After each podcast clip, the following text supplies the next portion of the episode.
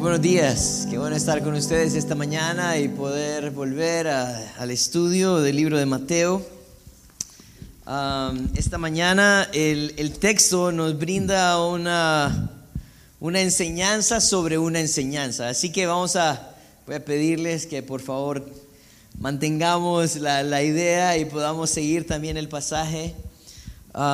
porque eh, vamos a estar estudiando en el capítulo 9 de Mateo en el versículo 18 al versículo 26. Esta mañana entonces vamos a hablar acerca de Jairo, quien era un principal de la sinagoga, y su hija, pero también vamos a hablar acerca de una mujer que tenía una enfermedad de flujo de sangre por 12 años. Así que es una historia sobre una historia, un, un mensaje sobre un mensaje.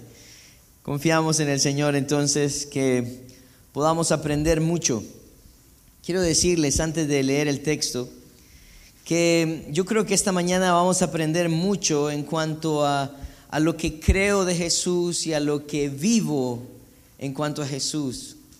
También vamos a, a, aprender mucho de la manera en que debo de acercarme a Él y cuál debe de ser el enfoque al acercarme a Jesús. También vamos a encontrar que eh, van a haber muchas personas que van a tomar a Jesús a la ligera, al punto de burlarse de Él y de lo que Él también enseña y predica. Pero que jamás eso detuvo a Jesús de hacer lo que tenía que hacer. Así que eh, el deseo de, mi corazón esta mañana es que el Señor ponga eh, un enfoque importante en tu vida y que puedas encontrar también en, en este texto una verdad grande para poder vivir delante del Señor. Vamos a leer el texto, Mateo 9, versículo 18 al 26. Dice, mientras él les decía estas cosas, vino un hombre principal y se postró ante él diciendo, mi hija acaba de morir, mas ven y pon tu mano sobre ella y vivirá. Y se levantó Jesús y le siguió con sus discípulos. Y aquí una mujer enferma de flujo de sangre desde hacía 12 años se le acercó por detrás y le tocó el borde de su manto porque decía dentro de sí, si tocare solamente su manto será salva, seré salva. Pero Jesús volviéndose y mirándola dijo, ten ánimo hija, tu fe te ha salvado.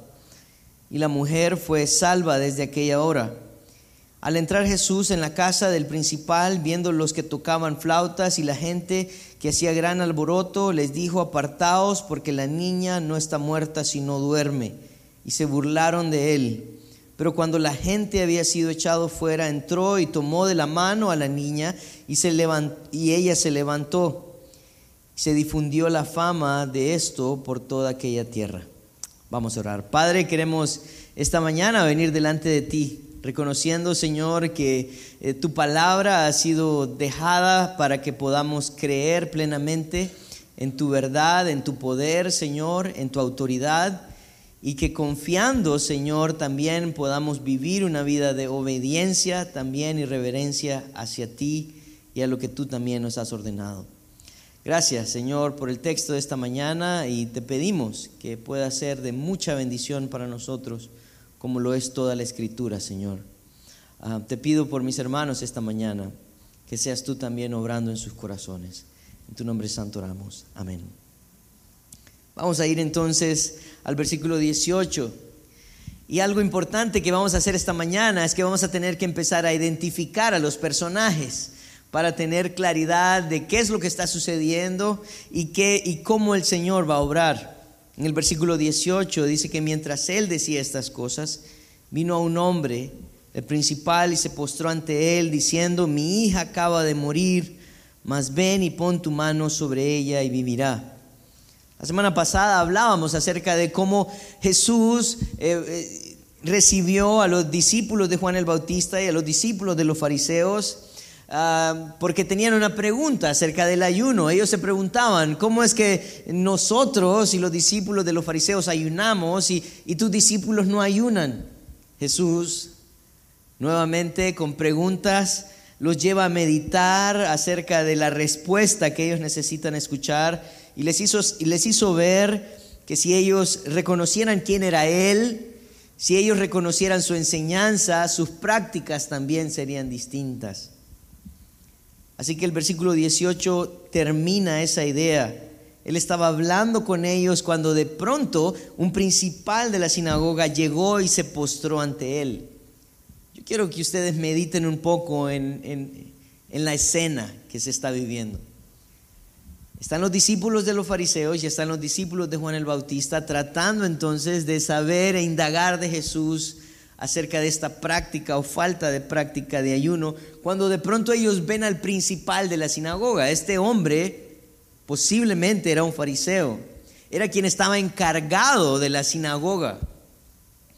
Yo me imagino que ellos dijeron, bueno, vienen refuerzos, ¿verdad? Nos van a ayudar ahora a confrontar a Jesús con estas prácticas no mosaicas que él está haciendo. Pero para sorpresa de ellos, lo que este principal de la sinagoga hace es que se postra delante de Jesús. Y la idea de postrarse delante de Jesús es que él se tiró con su rostro en el suelo y algunos creen que esto también involucraba el besar sus pies o el borde de su manto. Ellos de pronto no estaban esperando semejante reverencia ante Jesús.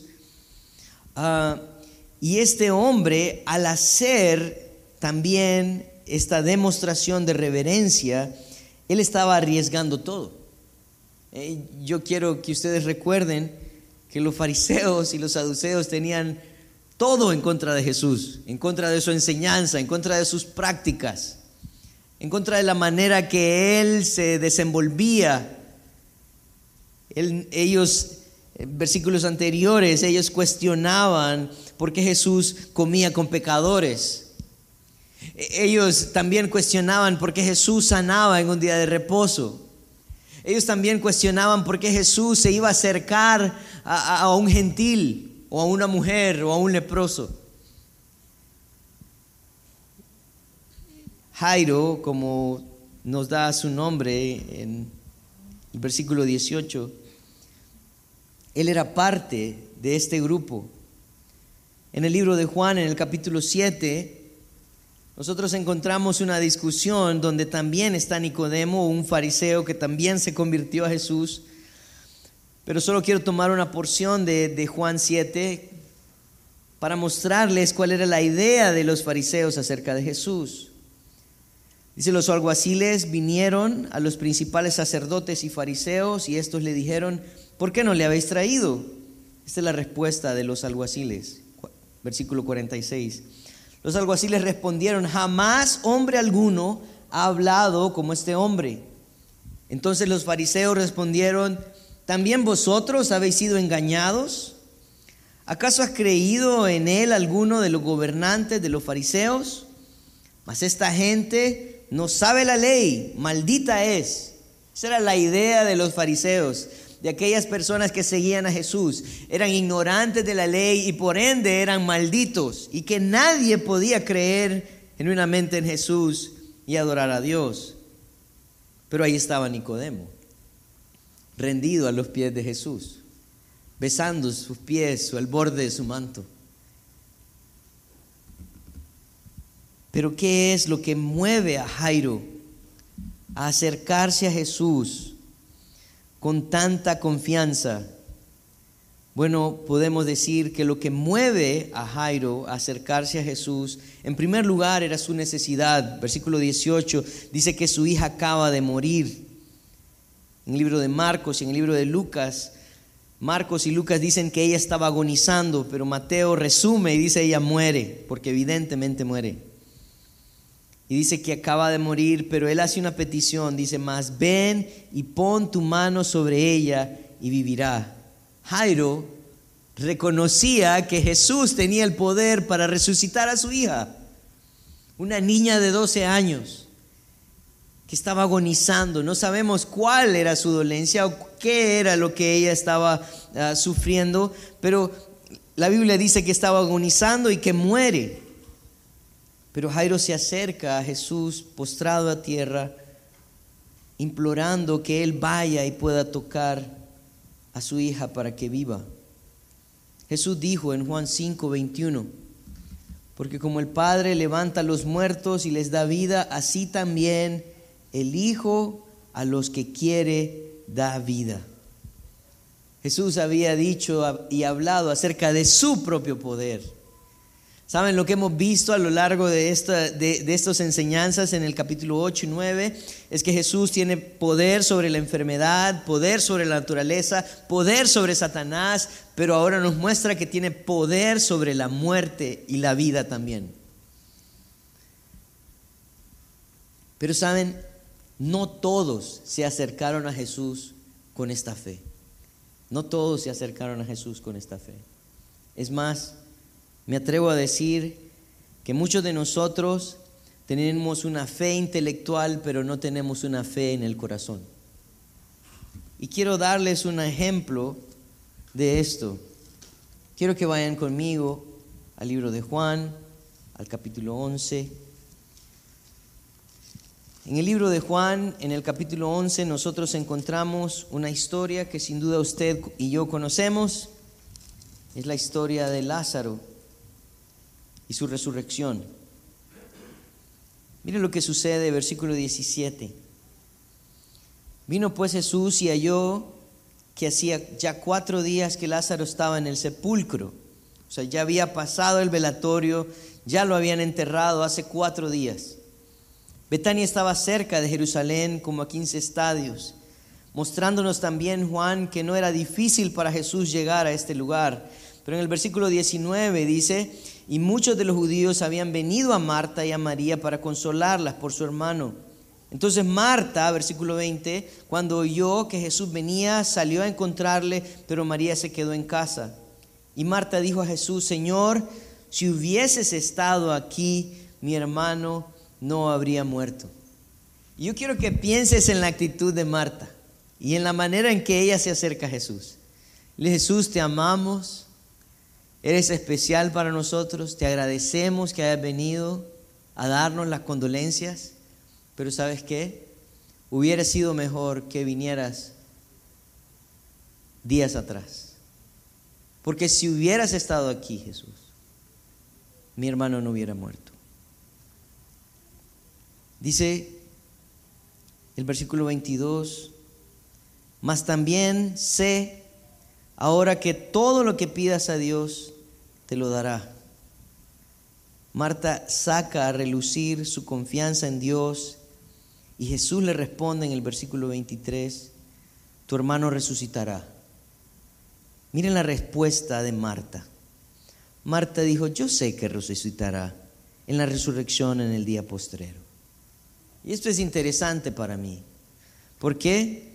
Porque Jesús no le está diciendo, sí, sí, Marta, Dios es capaz. Él puede hacer todo. Él está diciendo, Marta, tu hermano va a resucitar. Y Marta dice, sí, sí, sí, sí. Y sacó sus clases de seminario y le dijo, sí, yo sé que va a resucitar en el día postrero, de eso se trata, ¿verdad? Que nuestra esperanza no debe estar en este mundo, ni en, este, ni en esta carne, ni en esta vida. Y Jesús le dice en el versículo 25, yo soy la resurrección y la vida. El que cree en mí, aunque esté muerto, vivirá. Y todo aquel que vive y cree en mí no morirá eternamente. ¿Crees esto? Le dice a Marta. Y Marta le responde, sí, Señor, yo he creído que tú eres el Cristo, el Hijo de Dios que has venido al mundo. Jesús está hablando con esta mujer que acaba de perder a su hermano y le está diciendo, Marta, tu hermano va a resucitar. Ella dice, sí, Señor, sí va a resucitar en el día postrero. Jesús le dice, yo soy la resurrección, Marta, yo soy. ¿Crees esto? ¿Crees que yo tengo el poder para resucitar a tu hermano? Sí, Señor, sí creo. Miremos entonces a ver si en realidad Marta creía. Versículo 38, siempre del capítulo 11 de, de Juan. Jesús profundamente conmovido otra vez vino al sepulcro, era como era una cueva y tenía una piedra puesta encima y dijo Jesús, quiten la, quita la piedra. Y miren quién salta en ese momento, Marta. Y Marta dice, la hermana del que había muerto, Señor, hiede ya, porque es de cuatro días. Marta, ¿no habíamos quedado en que creías?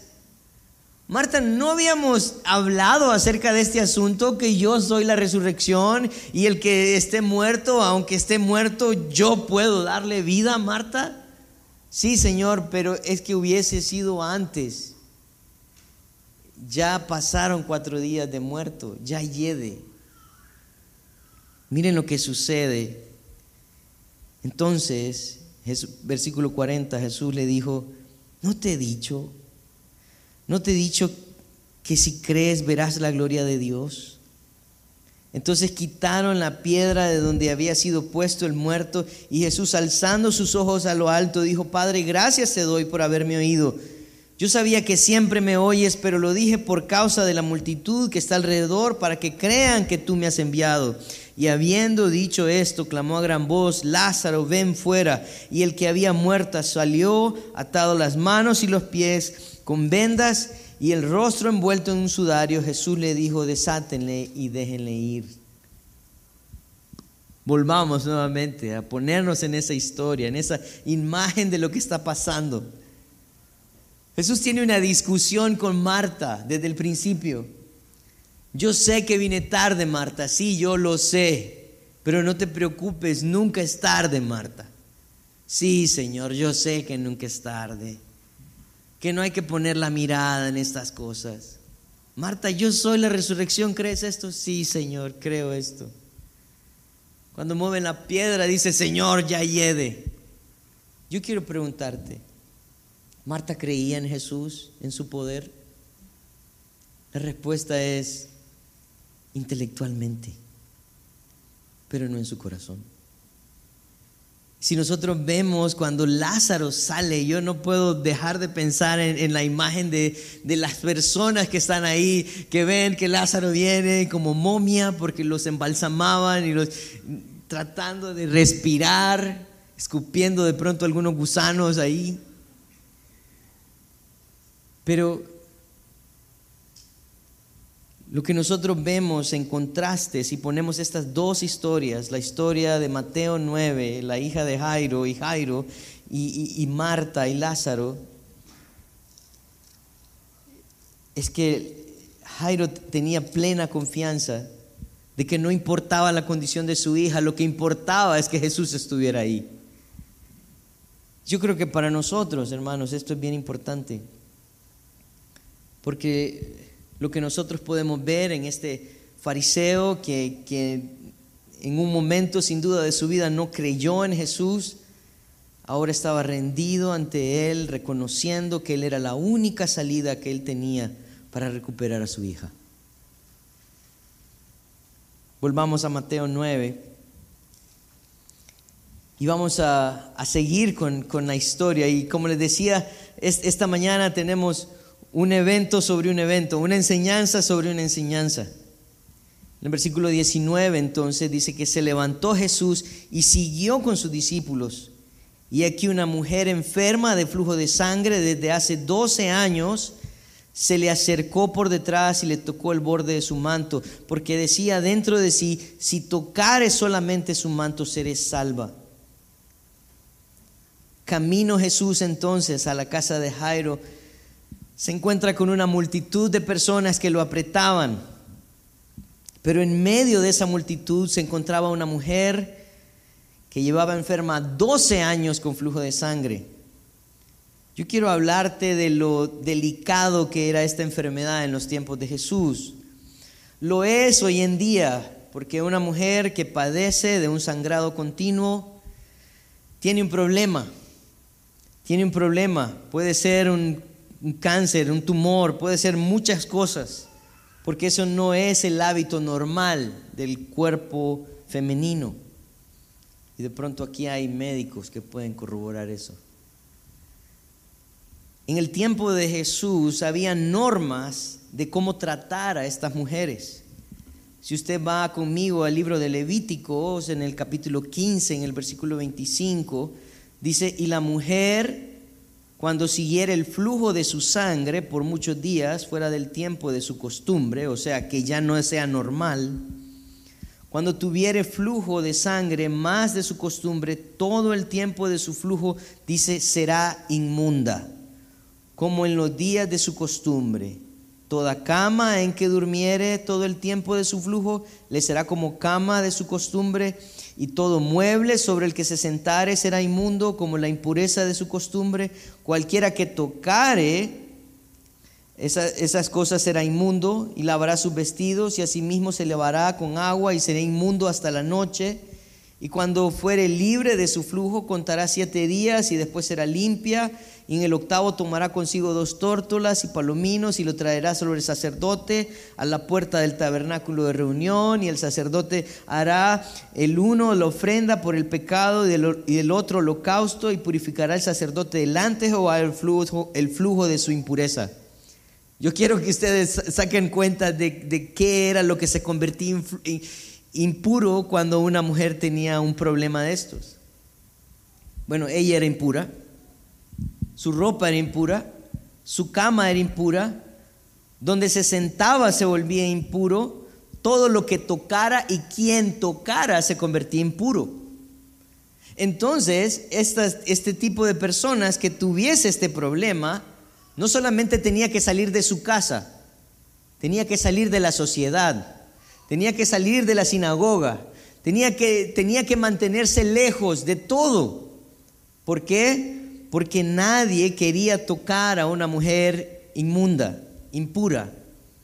Esta mujer era una mujer que estaba muerta en vida, literalmente. Ella no podía hacer negocios con nadie porque cualquier dinero que pudiera tocar era inmundo. Ella no podía sentarse a la mesa con su familia. ¿Por qué? Porque la silla era inmunda, la mesa era inmunda y todo el que tocara era inmundo. Esta mujer tenía un problema porque ese problema había durado 12 años. Y cuando nosotros vemos en los evangelios, ah, encontramos a Lucas diciéndonos que esta mujer que padecía de ese flujo de sangre, dice el versículo 43, que había gastado en médicos todo cuanto tenía y por ninguno había podido ser curada. Así que esta mujer no tenía vida y tampoco tenía dinero y seguía enferma. ¿Qué les parece? Pero esta mujer escucha de Jesús, sin duda ve a algunas de las personas que él había sanado. Y él dice el versículo 21, dice, porque decía dentro de sí, si tocare solamente su, mano, su manto, seré salva. La mujer tenía una esperanza. La esperanza de esta mujer era lograr alcanzar el manto de Jesús. Los mantos eran básicamente la ropa judía. En los hombres tenían eh, ciertas connotaciones religiosas. El manto del hombre se tejía en su borde, en su ruedo, con un cinto azul que era una muestra de fidelidad y lealtad a la palabra de Dios. Así que el manto en realidad era algo sagrado para ellos, sus ropas.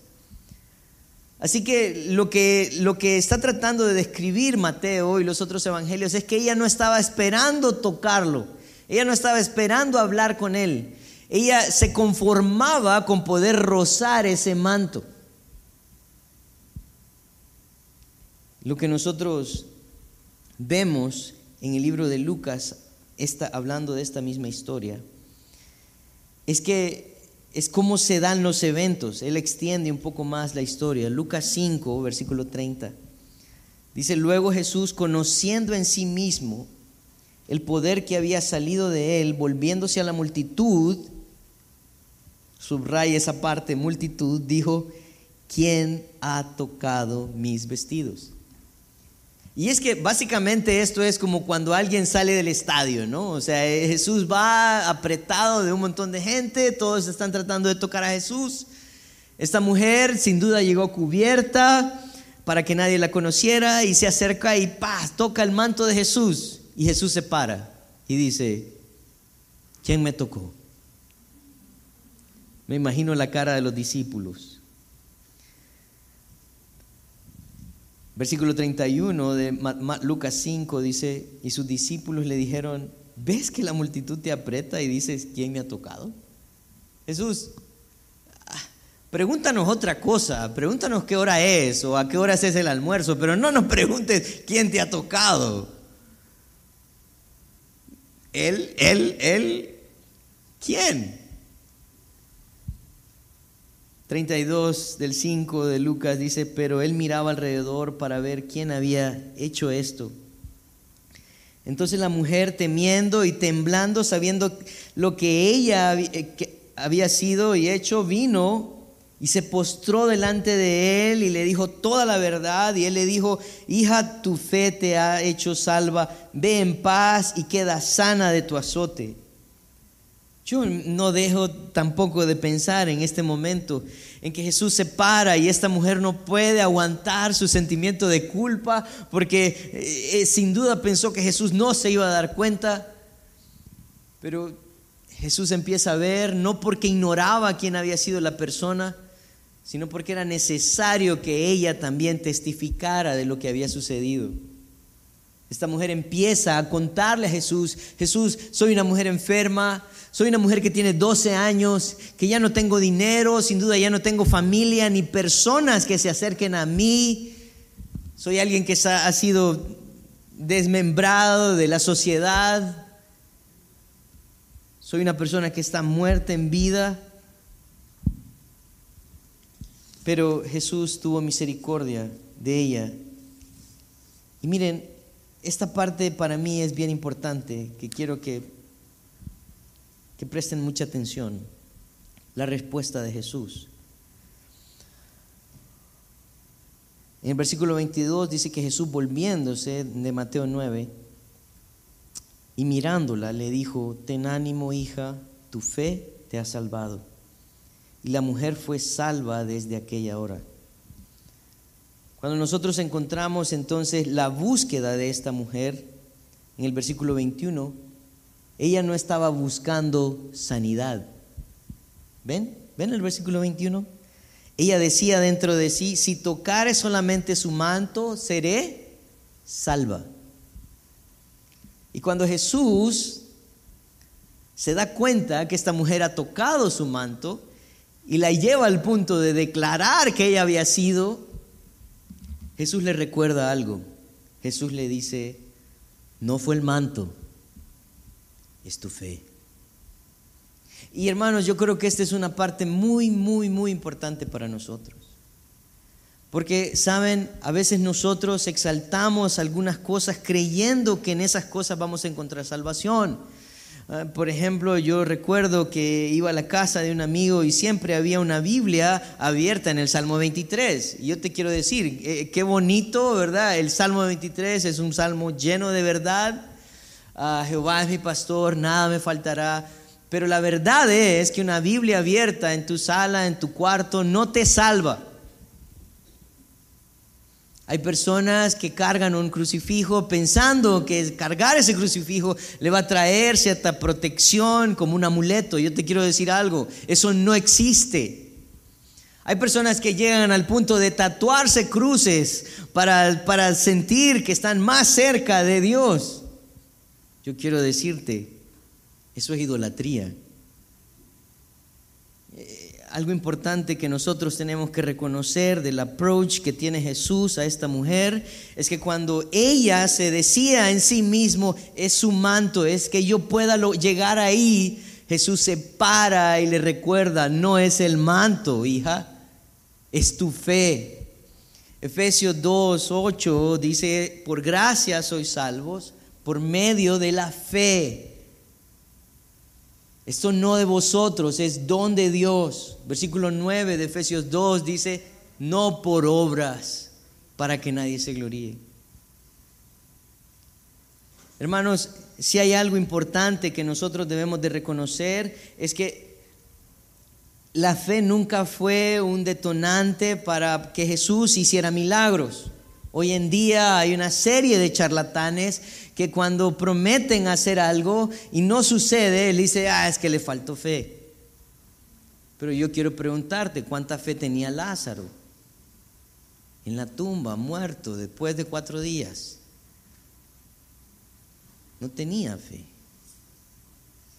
No era la fe lo que iba a mover a Jesús a hacer un milagro, pero sí es la fe el medio de salvación. Es la fe, es creer, confiar en Jesús, que Él tiene la autoridad para hacerlo todo. Esto es importante para nosotros, ¿saben? Porque estudiando esta palabra salvación, ah, que aparece en el versículo 21 y en el versículo 22, también significa sanidad. Entonces, esta semana platicando con otros de los pastores hablábamos, ¿no? O sea, ¿qué llegó a hacer ella? ¿Llegó a buscar sanidad o salvación? Porque en otras traducciones también dice salvación y otras dice sanidad. Bueno, si vamos al libro de Lucas en el capítulo 17, vamos a encontrar una historia. Y es una historia de diez leprosos, personas también destituidas por la sociedad, que habían sido ahorillados a abandonar a todo por causa de su enfermedad. Versículo 11 del capítulo 17 de Lucas. Yendo Jesús a Jerusalén, pasaba entre Samaria y Galilea, y al entrar en una aldea le salieron al encuentro diez hombres leprosos los cuales pararon de lejos y alzaron la voz diciendo, Jesús, Maestro, ten misericordia de nosotros. Cuando Jesús los vio, les dijo, id, vos, id, mostraos a los sacerdotes. Y aconteció que mientras iban, fueron, dice, limpiados. Quiero que marques esa palabra ahí. Entonces uno de ellos, viendo que había sido sanado, miren, importante, volvió glorificando a Dios a gran voz. Y se postró rostro a tierra y a sus pies dándole gracias, y este era samaritano, o sea, era un gentil. Jesús le, respondiendo Jesús dijo, ¿no son diez los que fueron limpiados? ¿Y los nueve dónde están? No hubo quien volviese y diese gloria a Dios, sino este extranjero. Versículo 19, Jesús dice, y le dijo, levántate, vete, tu fe te ha salvado. Interesante. Nueve fueron limpiados, uno fue salvado. ¿Quién? El que reconoció a Jesús. Esta mujer, puedo entonces concluir que ella estaba buscando salvación. La sanidad fue un plus para ella. Hermano, yo no sé qué es lo que estás buscando del Señor, pero yo te voy a decir algo. Lo que tú necesitas es salvación. La sanidad siempre va a ser temporal, pero tu salvación es eterna. Tu salvación tiene que ver con ponerte nuevamente delante de tu Creador en una comunión tu salvación es, es librarte de la ira que ya tenemos. No que vamos a recibir, sino que ya tenemos. El deseo de Jesús era salvar a esta mujer. Ella creía que la salvación estaba en el manto, pero Jesús le recuerda, la salvación está a través de la fe.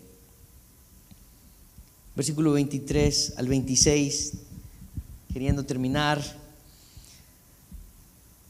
Dice, al entrar Jesús en la casa del principal, volvemos nuevamente a Jairo, viendo a los que tocaban flautas y a la gente que hacía alboroto, le dijo, apartaos porque la niña no está muerta, sino duerme, y se burlaban de él. Pero cuando la gente había salido, eh, había sido echada afuera, perdón, entró y tomó de la mano a la niña, y ella se levantó y se difundió la fama de esto por toda aquella tierra. En el versículo 23 dice que Jesús entró a la casa del principal y habían muchas personas que estaban tocando flautas y haciendo alboroto. Yo voy a nuevamente tratar de ponerte en un contexto cultural. Lo que estaba sucediendo en ese momento es que se estaba celebrando un funeral. Los funerales en ese momento era obligatorio que hubieran por lo menos dos flautas haciendo ruido y que hubiera una llorona. Así les, digo. La llorona profesional lo que hacía es que empezaba a clamar y a gritar y a, lamentarse y así las personas alrededor reconocían que en esa casa había luto.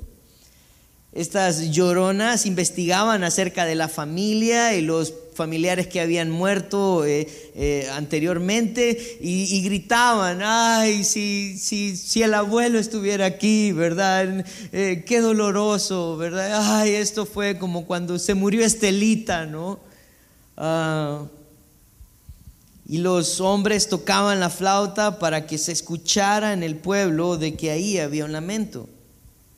Entonces cuando Jesús entra, en el versículo 23, dice que había un alboroto. En otros versículos habla de que habían mucha gente. Eso nos da a entender entonces que Jairo tenía una posición económica elevada, porque él contrató a mucha gente para que llevara a cabo su funeral. Saben, eh, leyendo acerca de un hombre que se llama D.L. Moody, Dicen que él, D.L. Moody, estaba tratando de, preparar un sermón para un funeral y quiso tratar de buscar un ejemplo de Jesús en un funeral. Pero el problema de Jesús en un funeral es que Jesús siempre iba y levantaba a los muertos. Así que no lo invitaban a los funerales para que pudieran tomar café con pan. Porque Él destruía los funerales, Él levantaba a los muertos. Libro de Romanos en el capítulo 4, en el versículo 17 al 21,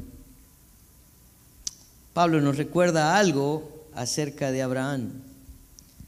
Romanos 4, 17 dice, como está escrito, te he puesto por padre de muchas gentes, hablando de Abraham, delante de Dios, a quien creyó, el cual da vida a los muertos y llama las cosas que no son como si fuesen él creyó en esperanza contra esperanza para llegar a ser padre de muchas gentes conforme a lo que se había dicho. Así será tu descendencia. Y no se debilitó en la fe al considerar su cuerpo que estaba ya como muerto, siendo casi de 100 años, o en la esterilidad de la matriz de Sara. Tampoco dudó por incredulidad de la promesa de Dios, sino que se fortaleció en fe, dando gloria a Dios plenamente convencido de que era también poderoso para hacer todo lo que había prometido. ¿Saben por qué se burlaban las personas de Jesús? Porque era ilógico lo que Jesús estaba diciendo. Jesús, estamos aquí celebrando un funeral, nos pagaron, no va a haber devolución en esto porque ella ya se murió. Y Jesús le dice, no, ella duerme. Se burlaban de Jesús. ¿Por qué? Porque no confiaban en Él, no creían en Él y se notaba que era un grupo de personas pagadas. Porque no vemos a Jairo burlándose.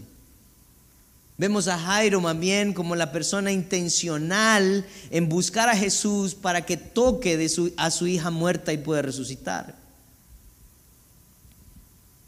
Ese es el tipo de fe que nosotros necesitamos. Una fe que nos ayude a reconocer que Dios es poderoso para hacer cualquier cosa. Jesús tiene todo el poder. En Apocalipsis 1.18 se habla de Jesús de esta manera. Dice, el que está vivo y estuve muerto, mas he aquí que vivo por los siglos de los siglos, amén, y tengo las llaves de la muerte y del Hades. Juan 11, 25, Jesús dice, yo soy la resurrección y la vida, el que cree en mí, aunque esté muerto, vivirá. ¿Qué sucedió? Cuando salió la gente que se burlaba de Jesús, versículo 25, dice que tomó de la mano a la niña y, se y ella se levantó. En el libro de Marcos y en el libro de Lucas, él se refiere a ella y le dice talita kumi, niña, a ti te digo, levántate. Así que si usted tiene una hija que necesita levantar temprano, dígale, talita kumi, niña, a ti te digo, levántate. Dice, y se difundió la fama de esto por toda aquella tierra. Hermanos, yo quiero decirles algo importante esta, esta mañana. A manera de conclusión, nosotros podemos llegar a reconocer que este principal, Jairo, él arriesgó todo. Él arriesgó su estatus, su posición, su trabajo, él arriesgó todo al poner la fe en Jesús, pero ganó todo al no aferrarse a lo que la sociedad o las personas pudieran decir de él. ¿Qué, tan, qué tanto estás dispuesto a dejar todo para ganarlo todo? Y esto es importante. Saben que hay personas que no siguen a Cristo o no hacen pública su vida delante del Señor porque temen a lo que pueda decir las personas. Incluso hay gente que dice, no, es que no quiero que me laven el cerebro. No, amas tu pecado. Eso es lo que sucede. Te encanta vivir en pecado. Por eso no quieres acercarte. Por eso no quieres que las personas reconozcan que, quieres y necesitas cambiar. Este hombre no le importó lo que dijera la sociedad. No le importó perder su trabajo. No le importó nada. Pero ¿saben qué? Él ganó todo tuvo de vuelta a su hija de 12 años y alcanzó una eternidad con Jesucristo. La mujer con flujo de sangre sabía que había perdido su dinero y su vida buscando una respuesta a su necesidad. Y lo único que tenía era Jesús. Jesús es todo lo que necesitamos. Y si no quieres agarrar su manto es porque no crees que estás en gran necesidad. ¿Por qué no te aferras de Jesús? porque no lo necesitas. Alguien decía algo e, esta semana, escuché y decía, saben, yo creo en Dios, decía, él estaba en un, a veces escucho algunos podcasts, y él decía, yo creo en Dios, y él decía, alguien en el, en el panel decía, bueno, pero que se muestre pues. Y él se volteó y le dijo, ten cuidado con lo que pides porque Dios puede llevarte de rodillas a que lo conozcas o puede llevarte por las buenas. Y es cierto, hermanos. ¿Quieres que Dios se revele en tu vida? Mejor, como decía un amigo, flojito y cooperando. ¿Por qué? Porque al parecer el Señor puede mostrarse en los momentos más difíciles para mostrarte cuán poderoso es Él y que no te quede duda de que Él existe. Jesús estuvo dispuesto a ir a buscar a los necesitados. Su título de rey no lo hace inalcanzable. Él se hace disponible para todo aquel que necesita de su ayuda. Clama a Él porque Él es cercano a todo el que creyendo clame a su nombre. Dios no es lejano. Él es cercano a todo aquel que invoque su nombre. Así que hermanos, nosotros necesitamos vivir para el Señor. Nosotros necesitamos definir entonces el camino que vamos a tomar y aferrarnos a esta verdad y comprobarla a través de la obediencia. No hay otra manera de comprobar a Jesús a menos de que seas obediente a Él. Vamos a orar. Señor, queremos darte gracias esta mañana porque estamos aquí un grupo de personas que carecemos de fe, que carecemos, Señor, de esa necesidad de aferrarnos de tu manto. Carecemos, Señor, de esa disposición de buscarte. Pero a través de tu palabra vemos que eres tú el que ha llegado a nosotros porque sabías que nosotros no teníamos ese deseo. Ayúdanos, Señor, a clamar con un corazón humillado, un corazón, Señor, que reconoce que hasta el día de hoy mis decisiones y mis caminos me tienen en el lugar donde estoy. Señor, ayúdanos a confiar como Jairo, a confiar como esta mujer y poder vivir una vida plena, Señor. No al estándar del mundo, sino al estándar que tú has establecido para los hombres que te sigan. Ayúdanos a hacer una iglesia diferente. Amén.